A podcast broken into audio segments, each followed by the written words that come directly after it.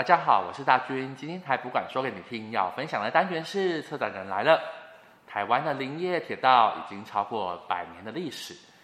途经许多历史沉积与隽永的风景，见证台湾历史与山林政策的变迁，以及人与自然共存之道。有些山林故事逐渐被遗忘，有些山中的记忆仍然被延续。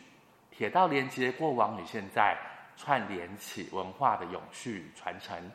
今天很荣幸邀请到台博馆展示计划组冯家福研究助理与听众们来聊聊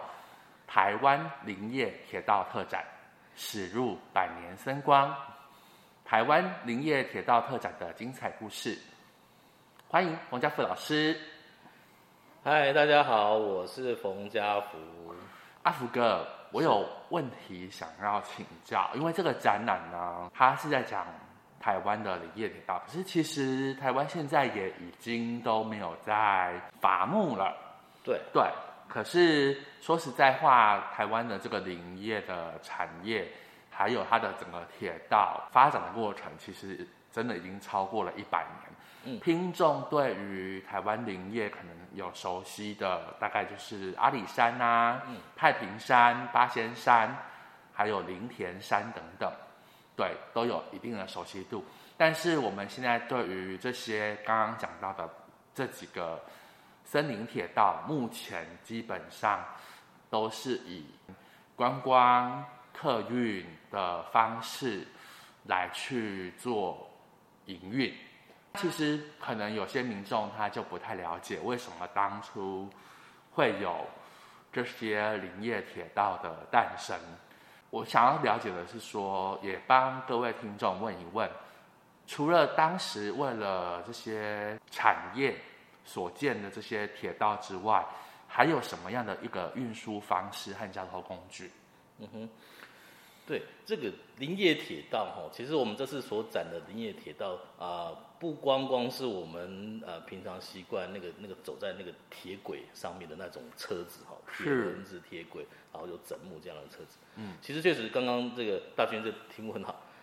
还我们还有很多其他方式把木头从山上运下来。嗯，哈，不最重要最常见的一个就是索道，索道其实就是就缆车了。我们现在习惯讲这个，比如说猫缆。嗯，猫缆。那还有一种是，呃，叫做福地福地福地索道，是、哦，就是有点像啊、呃，我们去箱根或者是香港太平山那种，看不到看不到这个这个索道在上面，它索道是在铁轨上下面的，是，对，大概有这两种、嗯。那再来的话就是到比较这个战后，嗯，汽车发达了，是，基本上根本连这个索道铁轨都不用了，是，对，它它就会用汽车，好、哦，那时候。习惯讲叫什么十轮大卡车，是把木头直接从山上运到山下。因为公路的开通，所以速度变快了。对哦，林业的这个早期当然交通不是很便利嘛，所以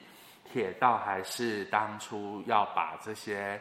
山上的珍贵的林木运送下来的一个主要工具。嗯，台湾早期的这个山林政策、森林的资源开发，我们从林业的铁道来讲，它对这两方面有什么样的影响？呃，我们在这个整个做策展的过程哦，那其实做了一些研究。嗯、那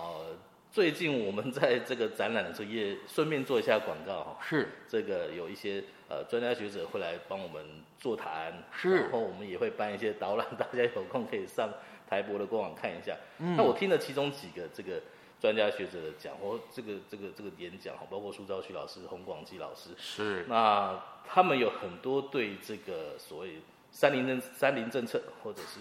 呃林业铁道这样的一个说明，嗯，那个。那个好多好多资料都还在我脑子里没有消化。那呃，大概大概这样讲，大概这样讲，我这个理得出头绪的哈。嗯。呃，一开始哈，一开始台湾在大概日本时代，对，呃，一八九五年尾巴，好，就是十九世纪尾巴到二十世纪初期开始发现的桧木这个东西。我台湾山上竟然有这么好的木头。嗯。于是想把它运下山来。对。好，再来就是说，我们去这个他们当时的殖民政府决定要做这个事情。他开始想到，哎，那用什么样的方式去去伐木、去运输、去后面做整个销售的这个系统？哈，是。好，那基本上当时采用的是所谓美式的，啊，所谓美式的这个系统。那基本上呢，就是就是用美国开拓西部那种，就是它开放让这个呃大财阀哦资本家哈、嗯、去去开铁路。OK，、哦、那你开铁路的沿线的两边有多少一定的范围？我都是用数千公顷这样去计算的。嗯，对。然后然后呢，这个这个这个你就可以呃用这些两侧的资源就归这个开铁路的所有。哈、嗯，那顺便也就完成了台这个美国大陆的这个呃东西部的这个交通的这个运输。这是当时美国、嗯、美国呃这个这个林业的一个基本的模式。是民营的哈，民营的，所以在台湾一开始日本时时代，也是用采用这个方式，啊、呃，找了民间的这个单位，哈、哦，民间单位来来开拓这个。当时第一个找的是阿里山，阿里山其实不是完全是第一个啦，但是又采用这个模式，算是第一个，而且是大规模的，哦、对。所以大家如果去查资料，大概也知道，或是来看我们的展，也大概知道，诶，这个民营的这个单位来开辟铁路，哈，来开辟铁路。大概两三年间，就财务就支撑不下去了。哦，对，那简单的来讲，就是说，我们讲说美国大陆那个那个地大物博人稀，你看我刚刚讲的是几千公顷，对，可是台湾没有这么大的资源。那呃，美国的山，这个它地地大嘛，所以它的这个呃，这坡坡度也比较缓。是，哎，那台湾的那个阿里山就是咻一下就要。就要爬上山上，然后台湾的这个山高水急是有名的嘛，哈，就是完全不一样的状况。所以最后呢，日本人还是把它收归为这个官营，啊，由官方来投入资源，哈，来来这个继续经营这个呃铁道。所以这个是呃比较刚开始这个时候讲说三菱政策跟铁道的兴建的这个关联。嗯，那再下来就是说，我们说日本时代有三大林场，好，三大林场，那包括刚刚提到的。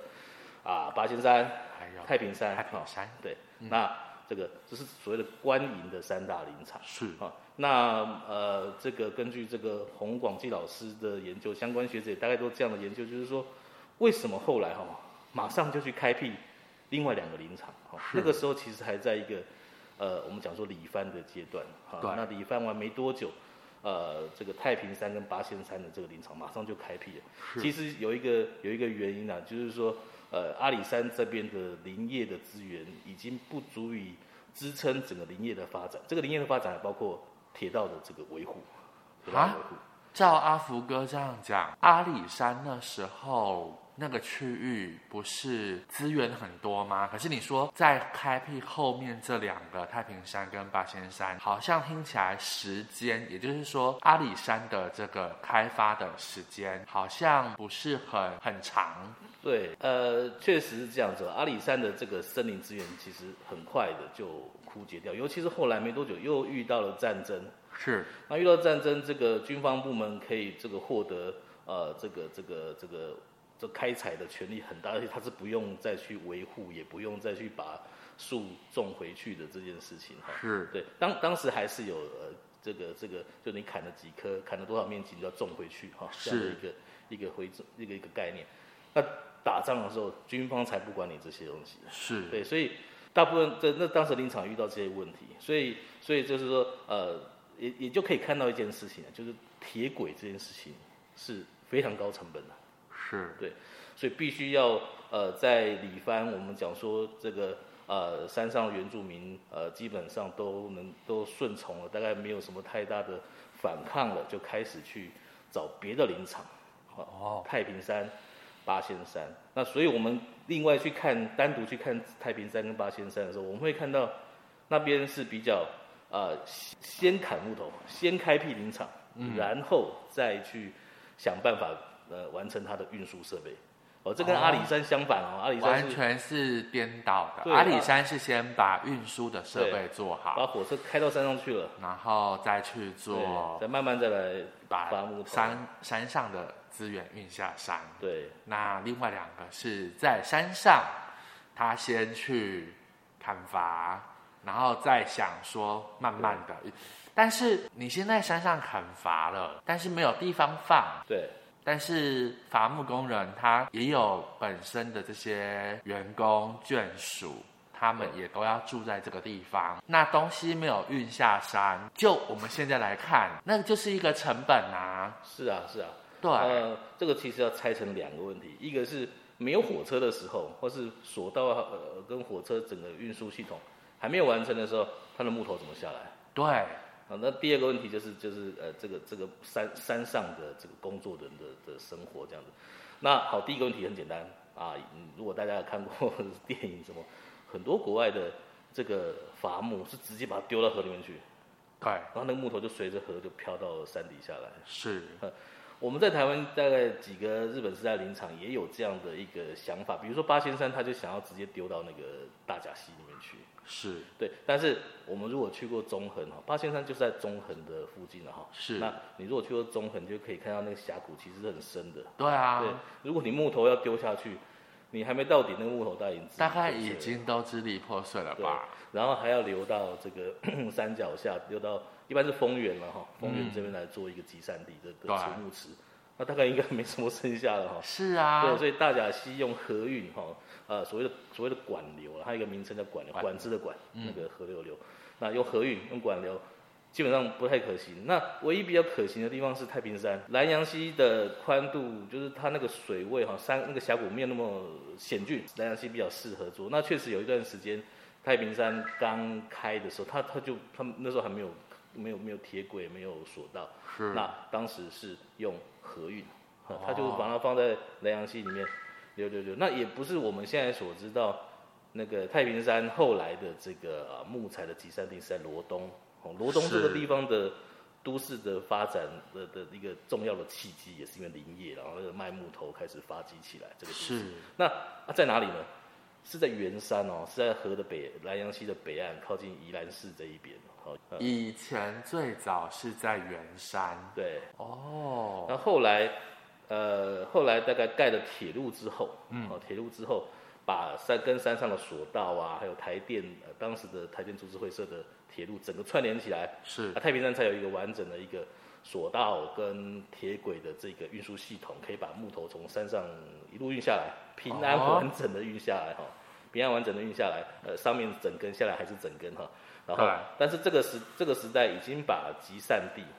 这个这个改到罗东去了。是对，储木池啊，就都是在罗东。我们现在去那个罗东林业园区，是那个大的那个木水池，那个其实是当时的储木池，是里面全部都是块木。对，然后旁边他现在他现在那个园区还还没有去，他他做了好几个那个铁路啊，是他把一些东西做回来，其实蛮适合大家这个亲子，不是亲子也可以去啊，就蛮好玩的一个。有，我有看到展场有一个就是太平山林场，它的整个那个路线。听到阿福哥这么讲，博物馆最近有办了一个便利的展览，嗯，就有讲到宜兰三星天颂坪那边。所以，就照刚刚阿福哥讲的这个脉络，因为台电在那边盖了这个水利的发电厂，罗东才会变成现在的这个等于说宜兰的两大的都市。对，变成它是一个商业活动比较发达的地方。是的，日本时代开辟了这个林业铁道，把台湾几个不管是我们讲的三大官营，或者是。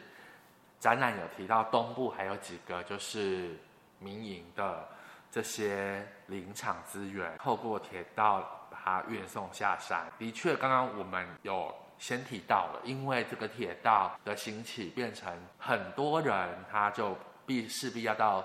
山上去工作，到那边去工作，你就变成要也要携家带眷，你可能在那边就。形成了一个员工的宿舍的聚落，有什么样的设施是跟当时的这些做林业的员工还有眷属的生活有关的设施呢？嗯哼，好，这个呃，森林在山上，台湾的山非常的这个这个险峻难行，是，那这个山上路非常不好走，那。尤其是要去你要去采伐木头的地方，其实都都是非常非常深、非常非常这个这个崇山峻岭的，平常无人烟的地方。是，所以有时候那个铁路或者那个索道所到达的地方，没有其他路可以到。是，所以我们现在去看呃这个旧的地图，我们会看到那个山上的铁路弯弯弯弯到一个地方哈，突然有几几几块黑黑的，哎，看起来有一个小聚落在那里。是对，那那那个看起来就就是旁边全部都是断崖什么东西的，是，那根本就是除了就是那住在那里的人，除了坐那个火车，坐那个水那个索道，索道，对他们林业，他们林业公司林务局自己的设施，这这根本就出不了那个山。是，哦，这是一个它的一个特质。当然我们没有办法去一个一个看这个每一个沿线的这个居落，但是确实有这个特质。比如说我们现在知道，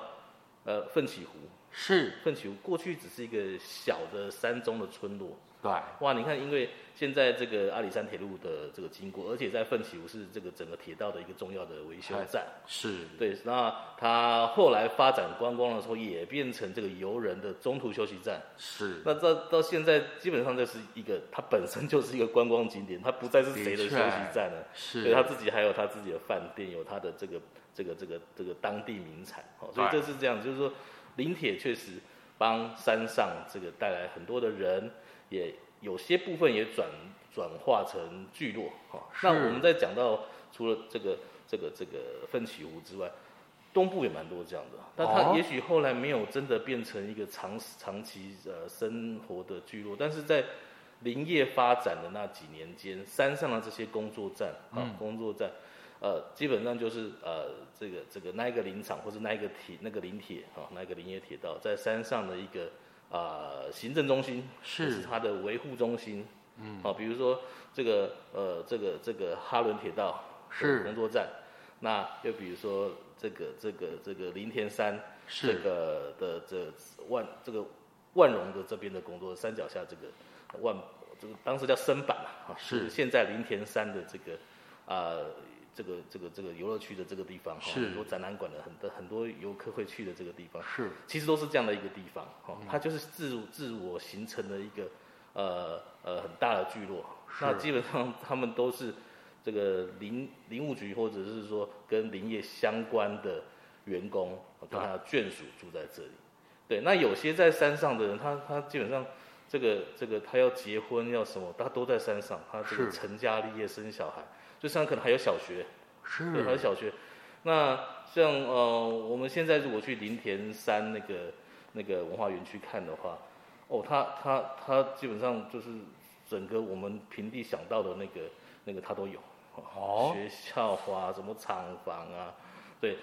它它基本上都有啊。自生活机能，对，自给自足。是的，然后它又有它自己的铁道，专门一条铁道运，就是运送他们里面的可以出到。这个外面来就是做这个呃台东线是交通工具，对对对，所以这个就变成一个呃因为林业而兴起的一个居多，即即使到现在啊，那个林林田山文化区里面都还有居民在居住，哎，这是蛮特别的。那蛮特别的耶，因为不过这个哈、哦，这个有一点点不知道能不能呃这个跟这个来讲哦，就是。其实林天山他们呃也是公家的宿舍，是他们跟林务局之间还是有在讨论什么时候该搬走，什么时候该这个呃说什么样状况可以留下。那基本上林务局是希望呢把那边整个整理成文化园区啦，是这跟当地的居民可能有一点呃意见不是那么相同，但是这个还事情还在进行当中，那我们也呃不知道会怎么样。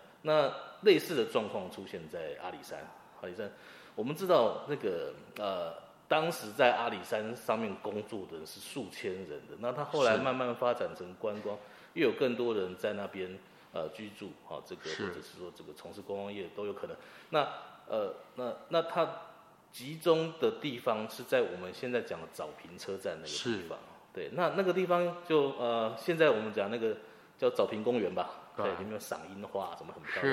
是车站一出来就看它很漂亮。那那个地方。也有类似，就是说以前呃日本时代后来就开始住了很多的居民在那边。对。那呃，但是这个林林务局也想把那边开发成这个这个别的用途，比如说观光用途。嗯哦、是。那那也是一样，有一个协商的过程。那据说啦，据说啦，这个就是谈的不太好。嗯、那但是后来发生一个意意外，那就是民国六十五年的时候有一个早平大火。哦。对，把它整个。整个聚落哦，尤其是火车站前面这边的商店街这边，这整个大家都烧光光了。哇！光光所以呃，当时的复建重重重建的工作也不是那么顺啊。这这个这个很多的这个这个这个这个新闻或者是在是在讲这个事，那有人就会阴谋论说啊，这个是呃就是刻意刻意制造的这个假火警啊之类的。那这个我们不得而知，但。总是就是说，呃，在山上这居民其实，呃，就固定下来，他们想要居住在那边，但是也不完全是说他们可以，呃，这个这个这个有后来的发展，可能也不一定是如他们的如他们所愿。对，嗯。其实刚阿福哥已经有稍微提到了，就是台湾在整个这个林业铁道跟山林资源的开采，其实随着我们的。政策已经转变，也有了一些观光化或者是文化园区这样子的一个产生。坦白讲，台湾目前其实是完全禁止伐木的一个状态。这些林场跟铁道，就我们现在知道的，不管是阿里山或者是刚刚讲的林田山，好了，他们在这样子的一个转型过程当中，其实。我相信，好，很多人可能会到罗东的林业文化园区，嗯、或者是到林田山那个地方。那其实现场都有去展示早期的宿舍、铁路，甚至于是跟林业有关的车辆，还有像是在文化园区里面的那个储木池。大军其实会想要知道说，透过这样子的一个转变。把它变成了一个其实是保存了文化跟历史，还有具观光的一个产值这样子的一个面向来讲的话，民众要如何从这样子的角度去了解它整个历史的过往，还有它的功能性转变，对于台湾在我们所谓的林业资源，其实。就目前来讲的话，会讲会一定讲到林业资源，会跟我们的生态保育，还有跟林业这方面的文化传承跟永续的一个发展是有一定的关联性。我不晓得说，在这样子的转变之下，未来如何让它持续的一经营下去？嗯哼，好，又是一个非常大的一个题目。我一样把它拆成两半，可以啊。一半就是说我们呃怎么样看林业这个东西，啊，另外一半就是呃我们怎么样看我们生活的环境。是。对，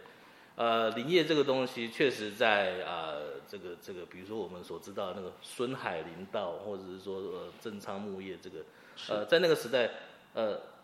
是台湾经济起飞一个 重要的支柱，是。经济起飞前前一个阶段好的重要的支柱。那它也发展很多。刚刚我们讲聚落的时候，那个那个其实其实这个孙海这个呃这个这个这个公司哈，是，他把集集这个车城这几个聚落都带起来了，所以它是很重要的一个一个一个经济的动能哈，它是很高的经济潜力的哈。那但是反过来讲，到民国六十年代七十年，大家开始发现，哎呦，大家上去砍木头啊。真的种回去，好像又没有种回去，他是不是在偷偷种菜？当时有这样的一个新闻啊，然后种、oh. 种高山蔬菜又赚了一笔，你竟然没有把那个这个木头把它呃这个这个再种回去，再种回去，对对对，那就有相关的事情就出来，那大家开始这是一个起头，然后大家开始反省，就是啊、呃、这个这个山林政策应该要怎么样？是不是要呃这个这个竭泽而渔？好，这个把这个木头砍光了，卖光了就没了。好，那当时还有一个新闻，就是那个木头卖去日本当那个鸟居啊什么。是。我们都已经到民国时代了，怎么还会有这种事情？就是会有一些呃这些新闻出来，那就变成砍木头是一个负面的事情。是。对，那这个这个我们现在想想，哎，这些这些砍木头的人好像都是坏蛋啊，会有这样一个一个一个小一个概念。但是其实我们我们要比较。健康的来看这个事情，就是说，呃，山上木它确实对人也是资源，我们人确实也要使用这个这个木头，来做家具啊、建材啊，或者是烧柴也好，这些都可能。所以它是一个人本来就会用到的东西。那我们可能呃，这个这个这个怎么可能都自己的木头不砍？哈，而去砍别人，去进口木头来来做装潢，来做什么东西？对，那那所以这个就是呃健康一点讲，就是说，也许我们有比较呃这个好的山林政策，我们也砍我们自己的木头，是。啊，那的这个呃这个合法合理的使用，然后我们也去把它种回去，这件事情也就也来做，对。啊，那这个事情都要可能。呃，怎么样种的好，我们就要专家学者来协助等等。对，所以比较呃比较健康的应该是这样。所以林务局哈，林务局是我们这个展的这个协办单位哈，给 我们非常多的帮忙，我帮忙宣传一下，就是说，对，呃，几年前有一个所谓国产材元年，对，开始呃恢复这个国产材的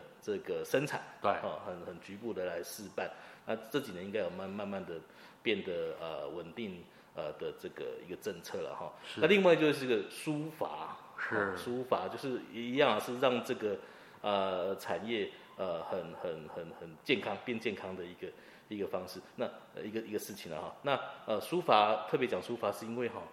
呃这几年开始有我们有一个这个文化的这个这个复振的一个想法，所以那火车常常那个蒸汽蒸汽火车就会被拿来这个复旧重新用。重新用，所以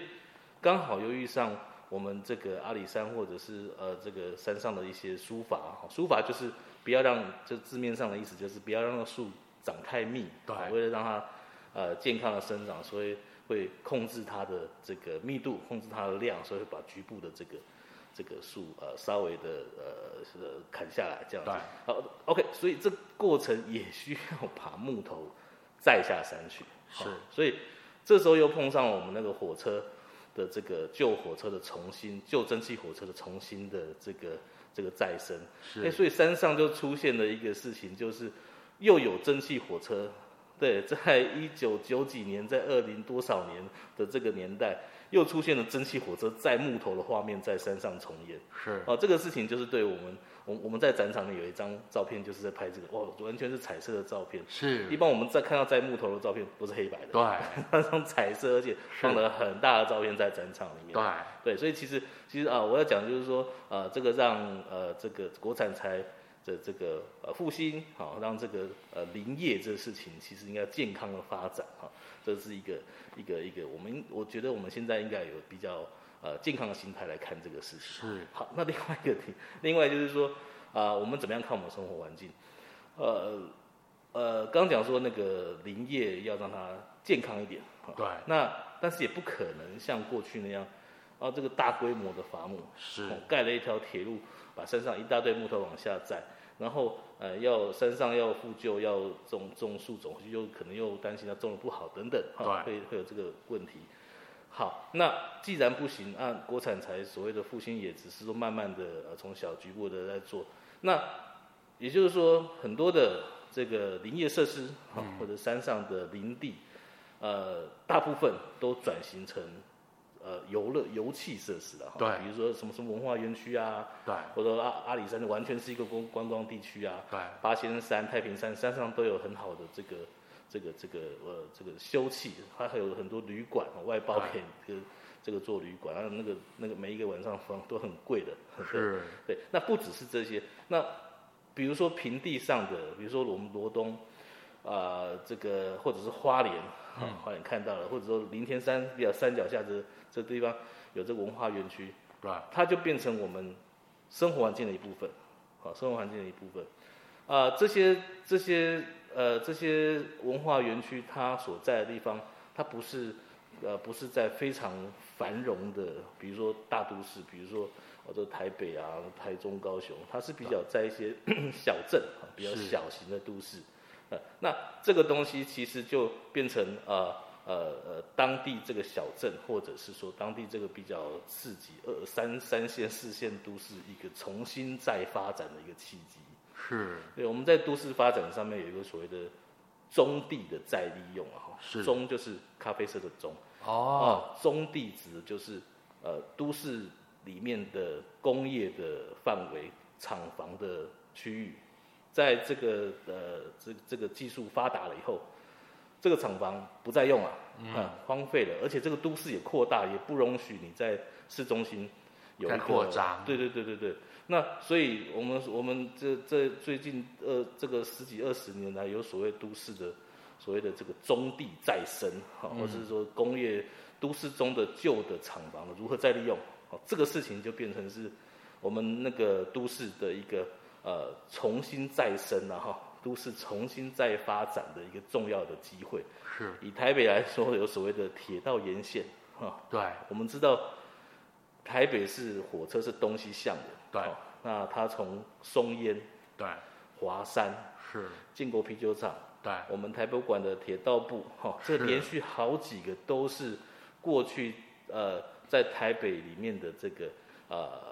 这个这个大的工业区厂房地区，对，那它慢慢久了，啊还有台北机场了，不要忘记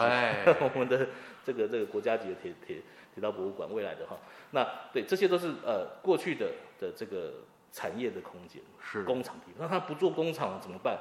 那它就变成一个台北市呃这么拥挤的一个地方哈，这个这个未来都市重新能够再发展的一个重要的机会。是，它可能是变成你要去发展啊、呃、新的产业也好，你要去发展不再发展什么产业，你就作为呃这个呃这个这个市民的休憩的园区也好。我们现在看大部分都是这样子，或者这样我们做博物馆也很好。嗯对，就是变成是这样子。那一样的，在这个这个罗罗东啊，或者是花莲这些比较不是那么很大的这都会的地方呢，这些大型的储木池啊，或者是说这个呃修火车的这些这些厂房空间，就变成那个都市一个很重要的一个一个重新再生的一个机会。那这是，是这是在我们在讲那个我们在面对自己的都市生活环境的时候，其实我们要去看这件事情，就是说。呃，让那个地方呃保留它的特质，啊，重新再出发，让我们这都市有一个重新再发展的一个机会，大概是这样的一个看法。嗯，透过阿福哥举办的台湾林业铁道特展，期许我们的听众或者是来到台博馆铁道部园区的大众们，对于这个林业铁道，然后也见证了它的历史，还有我们。整个山林政策的一个演变，借此透过这个展览，从过去到我们刚刚也提到了未来的一个展望，让大家可以知道说，这个产业其实跟台湾的不管是人们的生活，或者是我们的经济发展，其实都有非常密切的一个连结。对，我想应该是这个展览想要让民众去了解到台湾为什么当初有这样子的一个产业发展跟过程。不晓得这个展览展到何时呢？这个展览我们会到今年的十月份左右哦，呃，在铁道部这个园区。那这个听摄进去，我们有好几个展览啊，好几个展览都包括了我们这我们现在讲的林业铁道展，是有三个空间是专门做林业铁道的展示的，是对，还有很多其他的常设展。我觉得铁道部是一个非常有意思的地方，大家可以来，呃，带小孩来玩也好，来散步也好，它有很漂亮的户外空间，然后有好好几个厉害的常设展，铁道文化常设展、古迹的常设展。好，我们现在同时跟跟铁林铁展顺便宣传一下，跟我们林铁展同时间的是是楼上的那个那个呃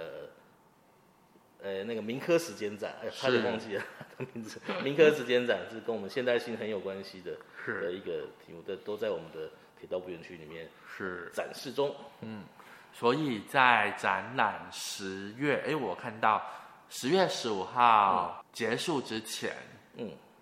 会有。还会有其他的教育活动，对不对？会的，会有的。我们安排了，我我们我们好，我们安排了三个专家的演讲，以及三到四次的专家的导览。是，好，当然就是现场的展场的这个导览。嗯，那呃，目前大概有有一半，有一半已经这个这个这个这个办理过了，但是还有另外一半，欢迎大家来参加。好。所以，如果想要知道我们台湾林业铁道特展后续相关的教育活动，不管是导览或者是专题的讲座，那就势必要上台博馆的官网，或者是台博馆的脸书去了解我们最新的相关活动了。是的，今天呢，我们非常谢谢冯家福老师阿福哥带来这个这么精彩的分享。透过这个展览，回头看台湾林业的一个发展背景，同时透过这样子来去探索，在当时这个